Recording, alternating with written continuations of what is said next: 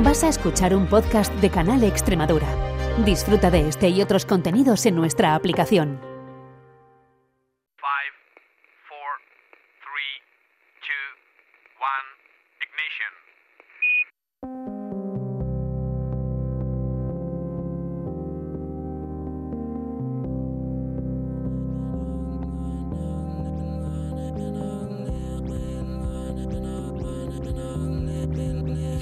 Canal Extremadura Radio comienza Principio de Incertidumbre con Jorge Solís. Bienvenidos a Principio de Incertidumbre, el espacio de investigación y ciencia de Canal Extremadura Radio. Un equipo de investigadores ha descubierto el agujero negro más antiguo observado hasta la fecha, un extraordinario objeto cósmico que está devorando a su galaxia anfitriona y que data de los eh, albores del universo, formado solo cuando éste tenía 400 millones de años, poco después del Big Bang, hace más de 13.000 millones de años. El hecho de que este agujero negro, que es relativamente poco masivo, exista en una fase tan temprana desafía nuestras suposiciones como sobre cómo se deben formar y crecer estos singulares objetos y además aporta nuevas claves sobre el origen de las primeras galaxias. También sorprende el hecho de que esté devorando el material de su galaxia a un ritmo mucho más acelerado que sus hermanos de épocas posteriores, lo que todavía requiere una explicación. Enseguida lo vamos a ver con detalle, pero antes, como siempre, les recordamos que estamos en Twitter si buscan principio de incertidumbre. ¿Nos acompañan? Principio de Incertidumbre.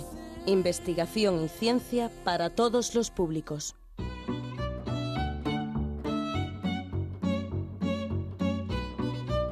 Un equipo internacional de astrónomos acaba de publicar en la revista Nature el descubrimiento del agujero negro más antiguo que se conoce. Ya estaba formado hace 13.000 millones de años, cuando el universo tenía 400 millones de años, poco después del Big Bang.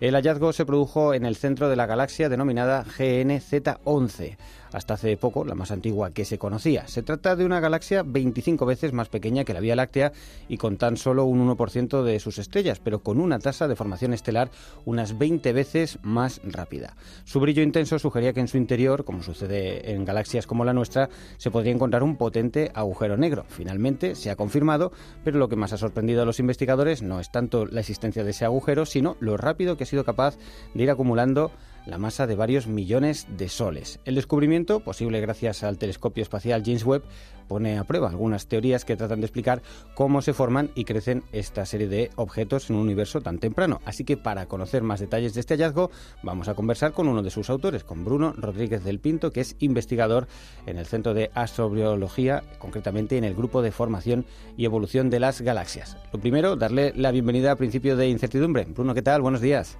Muy buenos días, Jorge. Encantado aquí de estar con vosotros. Hombre, la verdad es que nos parece un tema fascinante. Nos encanta todo lo que tiene que ver con el universo, su origen, lo que vamos desvelando, agujeros negros y bueno, aquí se da un poco todo, ¿no? Eh, estamos remontándonos muy, muy, muy, muy atrás en el tiempo. Hace um, 13.000 millones de años el universo era muy joven, ¿no? En términos cosmológicos eh, en esa época. Eh, creo que ya de alguna forma se, entendía que agujeros negros tenía que haber, ¿no? Porque ya se han observado en un momento posterior ya en torno a los mil millones de años agujeros negros bastante grandes, así que tenía que haber algunos que estuvieran antes, ¿no? más, pequeñitos. Creo que con la tecnología del James Webb eh, se ha podido ver esto y un poco ahondando en la cuestión, eh, habéis descubierto un poco que, era más grande de lo que se pensaba. Cuéntanos un poco qué es lo que os ha llevado a todos estos descubrimientos. Bueno, esta galaxia, eh, como han mencionado, se conocía antes de, que se lanzase el James Webb, eh, porque se, encontró que era realmente eh, luminosa. Era bastante más luminosa que, el resto de galaxias que se observaban a, distancias tan lejanas. Por lo tanto, en cuanto se lanzó el James Webb, era uno de los, de los principales candidatos a ser observado eh, en detalle con, con este nuevo telescopio. Al principio se pensaba que podía ser tanto una galaxia que hospedase un agujero negro, como también una galaxia con un alto nivel de formación estelar que pudiese provocar esa, esa alta luminosidad. A raíz de las observaciones que se han hecho con el James Webb, que ahora sí que si quieres eh, profundizamos, uh -huh, sí. se ha podido identificar, eh, eh, digamos, características que son eh, asociadas a la existencia de un agujero negro y por lo tanto se demostraría que esa alta luminosidad eh, es producida en parte por la, por la presencia de un agujero negro relativamente masivo en esta galaxia tan, tan lejana. Bueno, porque esto es un, tema interesante, ¿no? El tema es eh, que es muy luminosa la, galaxia, esto es lo que creo que se había visto con el Hubble, entonces ahora con el James Webb, pues ya con, más potencia y con unos aparatos un poquito distintos, eh, pues se puede ahondar más en la cuestión y entonces creo que lo que tenéis eh, un poco como, como astrónomos, la parte de astronomía, que discriminar es esta luz que estamos observando, un poco cómo se ha originado o a qué se debe, a una especie de, de gas, de, nube de gas que, que está dando lugar a formación de estrellas o es algo que está colapsando porque hay un agujero negro de por medio? ¿Qué es esta fuente de luz? ¿Cómo discriminamos una cosa de otra? ¿no? Claro, digamos que la, hay diferencias muy importantes entre una región de formación estelar y, una, y, el gas que rodea a un agujero negro, ¿no? lo que se conoce como AGN, ¿no? Galaxia con un núcleo activo, porque seguramente utiliza el término AGN. Eh, que es como, como, como, como el núcleo activo de las galaxias, ¿no? Es una zona donde, digamos, van sucediendo cosas. Eso es, digamos que se, se considera que está activo porque está absorbiendo o acretando material y a raíz de esa, de esa acreción se produce también una gran cantidad de radiación muy energética que provoca la ionización, la excitación del gas que lo rodea. ¿vale? Entonces, por ejemplo, hay diferencias muy importantes en la temperatura que tiene una región de formación estelar y una región que está ionizada por un agujero negro, ¿vale? Por la radiación emitida por un agujero negro. En una región, en una región de formación estelar tenemos eh, en torno a unos 10.000 grados Kelvin, mientras que en una región que rodea a un agujero negro tendremos una, una temperatura unas 100 o 1000 veces mayor, ¿vale? Luego las densidades también son mucho mayores en torno a un agujero negro pueden ser entre eh, miles o millones de veces mayor que la que hay en una región de formación estelar. Hmm. todo esto provoca que las condiciones en las que se encuentra el gas sean muy diferentes y por lo tanto se llegan a estados de ionización diferentes en una región de formación, estelar y una región ionizada por un eh, núcleo activo. Eh, estos diferentes estados de ionización lo que provocan es que se generan diferentes características espectrales en la, de la luz que recibimos y por lo tanto podemos encontrar una serie de líneas de emisión que se llaman características de la presencia de una GN, que es lo que se ha encontrado en el caso de GNZ. O sea, para esto lo que vosotros, evidentemente, lo que lo que se analiza es luz en diferentes eh, rangos, longitudes de, onda y lo que te intentáis ver es qué puede haber originado esta, esta señal que estamos recibiendo. Y como nos apuntas, eh, pues eh, hay dos posibles opciones. Una de ellas es un lugar de la galaxia, de esa primera galaxia en la que se están originando estrellas. Sin embargo, o, o bien puede ser una zona en la que hay un agujero negro que, que, que está empezando a absorber materia. ¿no? Pero hay diferencias notables entre una y otra, pues como dices, la temperatura o la densidad. Eh, entonces, digamos que aquí, en realidad, el paper un poco lo, que explicáis es eh, aportar argumentos de por qué pensáis que es esto. ¿no? Dice, bueno, vamos a descartar la otra opción de, una forma de una región de formación de estrellas porque la señal que estamos encontrando es tiene más que ver con una zona en la que posiblemente hay un agujero negro, ¿no? Claro, pero yo creo que eh, la idea no es descartar que, haya, que haya formación estelar. O sea, hay formación estelar pero aparte de la formación estelar, también tiene que haber un agujero negro, porque si no, no veríamos ciertas características espectrales que, se observan en esta galaxia. digamos que las dos cosas coexisten en esta, en esta galaxia. Y un poco para, para hacer todo eso eh, se ha requerido del James Webb y de los instrumentos que, lleva, ¿no? Algo que el Hubble sí que había permitido eh, identificar esta galaxia, ahora con, con, dos de los instrumentos que, que, lleva el, el, Webb, de los que nos hablarás, el NIRCAM y el NIRSPEC, habéis sido capaces un poco de ir más al detalle de, esa señal para aportar eh, estos argumentos, ¿no? Eso es. Con el, con el telescopio espacial Hubble se consiguió tomar imágenes realmente profundas de esta galaxia y, se determinó que muy probablemente estaba a la distancia que se encuentra, que, ahora mismo se ha confirmado que. Se pensaba que estaba un pelín más lejos, pero no se llegaba, no se llegó a detectar ninguna eh, línea de emisión que nos permitiera, eh, digamos, determinar con mucha mayor eh, precisión la distancia a la que se encuentra. Con el James Webb hemos podido llegar mucho más lejos gracias en parte a, estos dos instrumentos que han mencionado, que son una cámara infrarroja, que es NIRCAM, y un espectrógrafo infrarrojo, que es eh, NIRSPEC. Ambos funcionan en el rango de infrarrojo cercano, que llegaría hasta unas 5 micras, y que nos permiten observar la luz emitida en el rango ultravioleta por esta galaxia. Con las imágenes de NIRCAM se han obtenido, eh, pues, se han obtenido nueve imágenes en diferentes filtros, que nos ha permitido estudiar las propiedades morfológicas de esta galaxia, que se ha observado que es más compacta de lo que el Hubble nos había dicho. Y aparte nos da información sobre eh, las poblaciones estelares que tiene, la edad de las estrellas que contiene, que se ha visto que, tiene una, que tienen unos 20 millones de años. Y con el espectrógrafo NISPEC hemos podido observar el espectro ultravioleta de esta galaxia, en el cual hemos identificado esta serie de líneas de emisión que han permitido determinar la distancia exacta a la que se encuentra y aparte determinar, por ejemplo, que, esta galaxia contiene un agujero negro. Porque precisamente es eh, analizando la señal con el espectrógrafo lo que os permite ver exactamente las líneas de emisión, ¿no? que os apunta un poco al tipo de, temperatura y ionización que puede haber, que es muy característica ¿no? para temperaturas tan altas y demás. Eso es.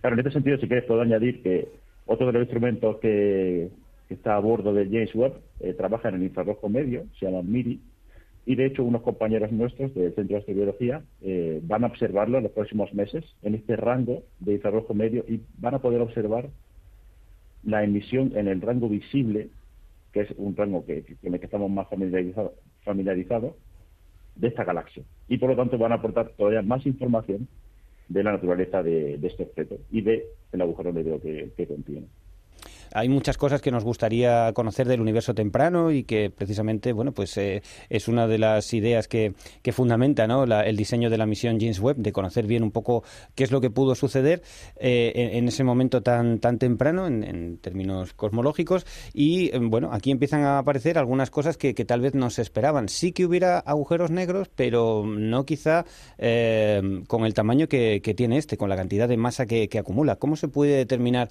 la masa de un agujero negro que encima está tan lejos y, en fin, eh, con tan poquitos datos como, los que se van disponiendo? Bueno, el principal método para determinar su masa es medir la velocidad del gas que, hay en su entorno. Eh, en torno al agujero negro hay una región que se conoce en inglés como región de línea ancha, porque ahí el gas se mueve a velocidades muy altas, de cientos o miles de kilómetros por segundo. Estas velocidades tan altas provocan que en lugar de observar una línea de emisión estrecha, esta línea de emisión sea mucho más ancha, ¿vale? Debido a el rango de velocidades que estoy cubriendo en mi observación. A través de esta, de esta medida tengo una idea de cuál es la velocidad que, a la que se mueve el gas y por lo tanto cuánta tiene que ser la masa que está provocando ese, e, e, esa, esa fuerza gravitatoria para que el gas se mueva a, a velocidades tan altas. Y por lo tanto, podemos tener una estimación de la masa del, agujero negro. O sea que es un poco una referencia indirecta, ¿no? En función de la velocidad, qué, qué, gravedad está acelerando el gas hasta esa velocidad, estoy viendo que el gas está a esta temperatura, entonces tiene que ser una masa de, de tanto, ¿no? Eso es y creo que el dato era como, eh, como 1,6 millones de veces una masa solar, que en fin, no es un, un, agujero negro de estos supermasivos que hemos visto ya posteriormente que se van a dar, pero sí creo que, esto lo llamáis un poco como semilla de lo que vendrá después, ¿no? Es como, bueno, es un agujero negro, está una galaxia todavía, un momento muy temprano, es pequeñita, un agujero negro pequeño, pero es más grande de lo que tal vez hubiéramos pensado que debería estar ahí. Bueno, eh, se han observado o sea, eh, agujeros negros mucho más masivos que este, unos cientos o incluso miles de veces más masivos que este, se han observado tan solo unos 400 millones de años después, ¿vale? Entonces, digamos que la, observación de estos agujeros negros supermasivos en épocas tan tempranas ya nos daba una idea de que tenían que existir semillas también muy masivas que fuesen los pasos intermedios para, para, dar lugar a, estos agujeros negros tan, tan supermasivos. Entonces, este resultado esperado se, necesitan más observaciones para entender cómo se ha producido este, esta evolución tan acelerada de los, del crecimiento de los, agujeros negros, porque lo que sí que destaca es en comparación con los agujeros negros que observamos en el universo local, los cuales crecen a un ritmo mucho más lento y por lo tanto cuando comparamos el ritmo de acreción o ritmo de crecimiento de estos, de estos, de estos agujeros negros tan lejanos son mucho mayores que los agujeros negros más cercanos.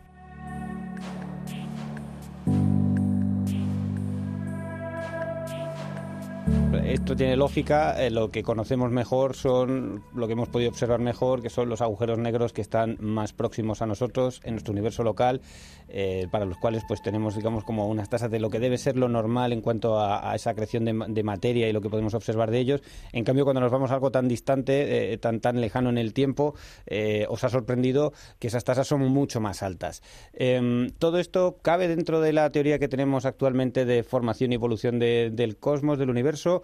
¿Hay que modificar algo o tiene una explicación más o menos razonable? Bueno, eh, yo creo que es fundamental tener claro que nuestra idea sobre la evolución del universo está en continua revisión, especialmente en las edades más tempranas sobre las cuales hasta ahora no tenemos demasiada información. Entonces, ahora gracias al James Webb estamos pudiendo poner restricciones a, los diferentes modelos teóricos que existen sobre la formación eh, de galaxias y de hecho conforme se hace una observación nueva como esta de, GNZ11, ya van surgiendo nuevos modelos o modelos anteriores que han sido modificados para poder incluir la existencia de estos agujeros negros eh, masivos a estas épocas. Por lo tanto, no se ha producido un cambio radical en nuestra comprensión sobre la formación de galaxias, pero sí nos permite eh, establecer nuevos límites a los modelos teóricos. Mm, ¿Qué explicación se le puede dar a, este fenómeno? ¿Qué pensáis que puede haber después eh, mm, del hecho de que mm, de una forma tan temprana aparezcan cosas que en el universo local llevarían mucho más tiempo de producirse? Claro, para la aplicación de, la, de la observación de este agujero tan temprano puede explicarse ya sea porque las semillas anteriores a eh, que dieron lugar a este agujero negro se formaron más temprano de lo que se, de lo que se piensa, o que estas semillas fueron más masivas de lo que hasta ahora se, ha considerado, digamos que esas primeras, eh, eh, esos primeros agujeros negros se formaron con una masa mucho mayor de la que, de la que se espera, o que el ritmo de acreción de, material sea más elevado. Esto es algo que se podría esperar, dado que, como he dicho antes, se trata de objetos realmente muy compactos, con una densidad muy, muy alta, y por lo tanto todo, todos los procesos que tienen lugar en ellos pueden ser eh, de una naturaleza muy diferente a la que observamos en el universo local. Y por lo tanto, eh, mecanismos como la creación de material pueda ser mucho más acelerada de lo que, de lo que uno esperaría. De alguna forma eh, sería algo, algo así como, bueno, el universo tiene unas dimensiones más pequeñas, eh, la materia está mucho más eh, próxima entre sí, más condensada, hay muchos más elementos para que se pueda acretar que luego en un tiempo posterior en el que la dispersión es mayor, ¿no? Claro, también, digamos, en el, a, lo largo, a, lo largo del tiempo se van estableciendo una, unas relaciones de equilibrio entre, por ejemplo, el agujero negro y su exterior, que provocan que esa creación de material ya no sea tan acelerada como en la etapa más temprana de su formación. Muy interesante. Bueno, habría que verlo, pero bueno, por lo que vemos, eh, tiene cierta lógica, ¿no? El universo es más compacto, es más temprano, hay más elementos y creo que esto también incluso condiciona todo lo que sucede. Vemos, para empezar, que mm, eh, en este AGN, en este núcleo activo de la galaxia es donde pasan cosas, ¿no? Hay una relación muy interesante que, se está empezando ya a ver con, mucha claridad con respecto a cómo los agujeros negros, digamos, son una especie de, de motor que, que pone un poco en marcha la galaxia y empieza a propiciar que que, se dé todo ese proceso de, formación estelar y demás, ¿no? Eh, entonces, claro, en función de cómo funciona ese agujero negro, va a condicionar eh, todo lo que se va formando alrededor, ¿no? ¿Qué se puede decir de, este caso de, esta galaxia GNZ11? Claro, eh, es muy curioso porque realmente el, tamaño que tienen los agujeros, los agujeros negros que hay en los núcleos de las galaxias es muy pequeño.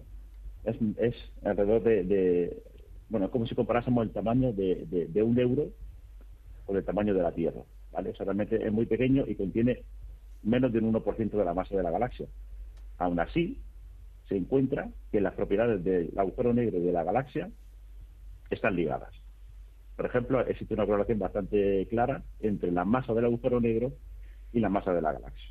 Sin embargo, se desconoce exactamente cuáles son los mecanismos que relacionan a un, a un, a un, al agujero negro con su, con su galaxia anfitriona.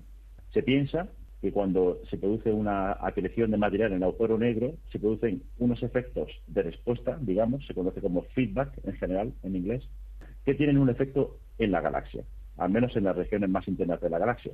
Toda esta energía que se propaga a través de la galaxia puede provocar que el gas se caliente o que incluso el gas sea expulsado de la galaxia. Y por lo tanto puede regular eh, el ritmo al que se forman nuevas estrellas y por lo tanto el ritmo al que crece en masa la galaxia anfitrión. Y de esta manera se puede establecer esa, esa relación entre, entre ambos cuerpos. Claro, veis un poco eh, esa correlación, esa relación que existe entre el agujero y la galaxia. Lo que no conocemos todavía son los detalles de la mecánica, de cómo están conectados, qué es lo que hace uno otro. Es como un poco el, corazón que va bombeando el gas, ¿no? Para que vaya eh, produciéndose todo, todo el proceso posterior de, formación estelar. Eh, y claro, lo que sucede, lo que estamos viendo en estos casos, comparando un universo temprano al universo local, que, que, es muy distinto, es que esas tasas de, expulsión de material de temperatura incluso es muy diferente, ¿no? Mm, creo que esto lo, lo, lo, mm, eh, lo cuantificáis, habláis de, lo que es el límite de Eddington. ¿Nos puedes explicar o ahondar un poquito más en, esta idea? Sí, el límite de Eddington, eh, digamos, establece cuál sería la luminosidad que tiene un objeto en la situación de equilibrio entre la fuerza de radiación procedente de su interior, digamos en este caso del agujero negro, y la fuerza gravitatoria provocada por toda la masa que está englobada también en su interior digamos, en el caso de la estrella, esta radiación es producida por reacciones de fusión nuclear, ¿vale? Y en el caso del agujero negro, esta radiación proviene del calentamiento del material cuando va cayendo hacia, hacia el interior del agujero negro. Digamos, esta situación de equilibrio, cuando se supera, porque algo de material eh, caiga al agujero negro, pues da lugar a una gran, a una gran cantidad de energía que se emite desde el agujero negro, desde las inmediaciones del agujero negro, y se propaga a través de la galaxia. Y en este caso lo que habéis encontrado es eh, un caso un poco extraordinario, ¿no? De superarlo hasta lo que es el límite de Eddington, hasta en cinco veces, ¿no? O sea, que es como algo extraordinario de que esto está funcionando con muchísima intensidad, con mucho más de lo que sucede eh, en nuestro universo local, lo cual creo que se apunta un poco, eh, puede condicionar el hecho de la formación estelar, ¿no? De, un poco la interrumpe, digamos, está vomitando demasiado material, al ser tan intenso, ¿no? Exactamente. Digamos, como está acretando tanto material, está metiendo una gran cantidad de luminosidad. Esa luminosidad rompe este equilibrio que te, comentaba antes y provoca que el gas eh, que rodea al agujero negro sea expulsado de, de, esas regiones y se propaga a través de la galaxia. Esto puede provocar, como decía, que el gas se caliente o que sea incluso expulsado fuera. De hecho, en esta galaxia, en GNZ11, también hemos observado un viento galáctico de, cientos de kilómetros por segundo que, se, que, parece ser originado en, eh, en el agujero negro y que mm. sería la respuesta del agujero negro a esa acreción de material. O sea, que digamos que tiene un comportamiento, por calificarlo de alguna manera, un poco violento, ¿no? Muy violento, totalmente, sí, sí. De hecho, se piensa que pueda, que pueda afectar a la formación de, estrella en esa galaxia. Curiosamente, en lugar de, propiciar ese fomento, eh, es tan violento que, claro, dispersa el material, ¿no? Y de alguna forma lo, impide, lo cual es, muy curioso, ¿no? Porque, en fin, eh, todo esto es, un proceso que, va acompañando eh, al universo en su evolución y vemos que, en una primera etapa es demasiado intenso, Claro, digamos que el, el papel que juega eh, esta, este feedback o esta respuesta del agujero negro en la evolución de las galaxias todavía no se conoce y es uno de los principales de las principales incógnitas eh, en, nuestro entendimiento de la formación y evolución de galaxias. De hecho, es necesario, cuando se hacen simulaciones de cómo evolucionan las galaxias a lo largo del tiempo, es necesario incluir esta componente para que no se creen galaxias tan masivas como predicen las simulaciones, si no incluyéramos esta componente. En el universo real no vemos galaxias tan masivas, o sea, algo tiene que estar impidiendo que se formen estas galaxias. Se piensa que es este, este efectos como, como, los provocados por la agujero negro. A fin de cuentas, se trata de, ir afinando los modelos con las observaciones. Esto es el primer caso que se ve de agujero negro muy distante. Imagino que también, aparte de caracterizarlo mejor, como nos decías ahora, eh, cuando se apunte con el MIRI y demás, bueno, pues vamos a seguir aprendiendo más cosas. Pero claro, habrá que ver más casos. No sé si también hay ahí en la recámara eh, otros eh, potenciales lugares que mirar para poder comparar si este, esto que estamos observando es un caso particular o puede ser algo general de lo que puede haber sucedido en ese primer momento del universo. Claro, eh, realmente con el James Webb lo que se, están descubriendo eh, nuevas galaxias, realmente galaxias tan brillantes como, como GNZ11, va a ser difícil que se descubran con James Webb porque el campo de visión que tiene es relativamente pequeño. Va a servir mucho para eh, detectar galaxias más débiles y para estudiar y para estudiarlas en gran detalle. Van a hacer falta otras observaciones, otros eh, de, nuevos eh, telescopios espaciales, por ejemplo, como Euclid o eh, el Roman Observatory, que también será lanzado en los próximos años, que van a ser van a, ser cartografiados de gran campo y van a permitir eh, estudiar otras regiones del, del, cielo que hasta ahora no se conocen con tanto detalle. En este sentido, sí que es importante también decir que con el James Webb se están detectando también una, un gran número de galaxias con núcleo activo, no tan lejanos como el GNZ11, pero sí a distancias muy altas, que también eh, eh, destacan por unos ritmos de acreción mayores que los que se observan en el universo local.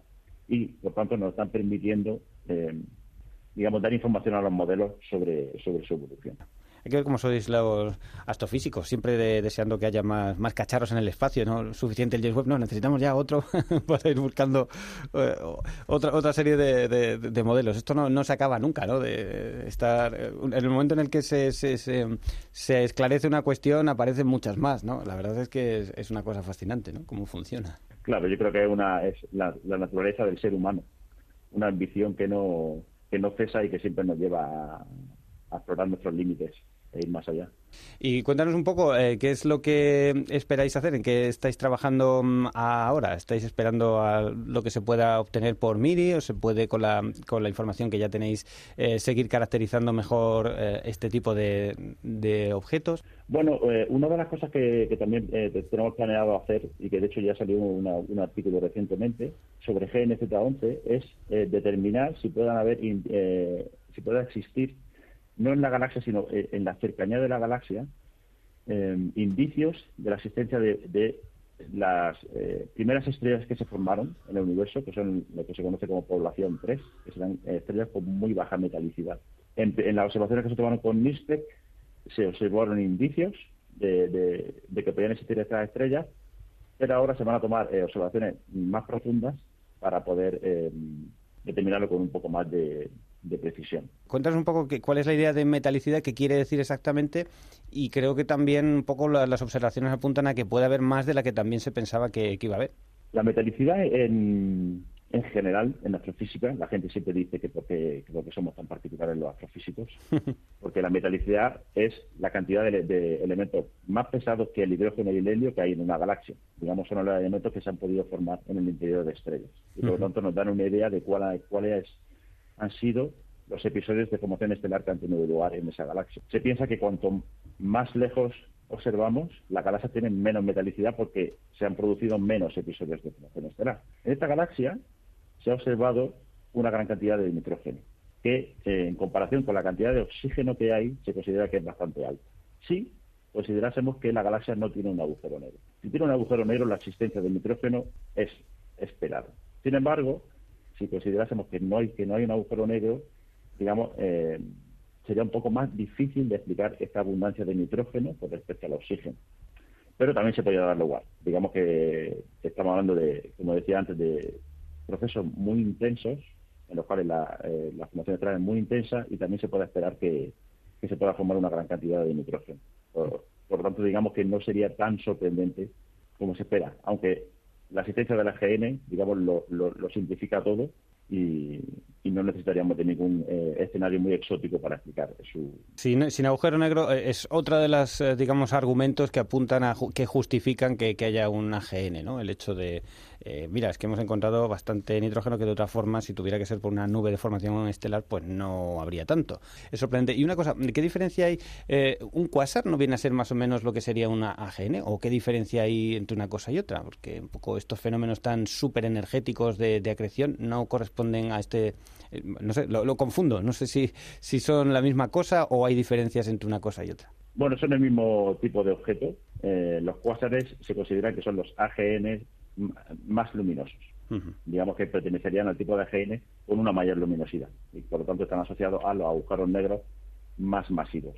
Mm, o sea que tiene, que tiene que ver más con esa condición de que es igual que un AGN, lo que pasa que de un agujero negro supermasivo de estos de los que tienen miles de millones de masas solares, ¿no? Entonces, claro, ya es mucha energía, pero si no, digamos, el concepto es el mismo. Exactamente. Eso es. Bueno, pues la verdad es que esto es fa- es fascinante, sorprendente cómo eh, los agujeros negros, eh, eh, lo, que, lo, que, lo que aprendemos de ellos, sin entrar en, en las particularidades exóticas de lo que pueda pasar dentro y demás, ¿no? sino simplemente viendo la importancia que tienen para la, la formación de, de las galaxias y cómo han ido, qué funciones han ido teniendo a lo largo de, de- de la historia de- del universo. Un tema fascinante del que tendremos que, que- que seguir muy pendientes y como vemos, pues se va a seguir generando mucha información porque aparte del James Webb, pues efectivamente ahora lo siguiente será la misión Euclides, ¿no? que esperamos que, que salga pronto y salga bien y de ahí seguiremos recopilando datos y de esta forma, bueno, pues estaremos muy atentos y será una buena ocasión para repetir conversación contigo, con Bruno Rodríguez, recordamos que es investigador del CAP en el Grupo de Formación y Evolución de Galaxias. Bruno, muchísimas gracias por el tiempo que has compartido y enhorabuena por el paper.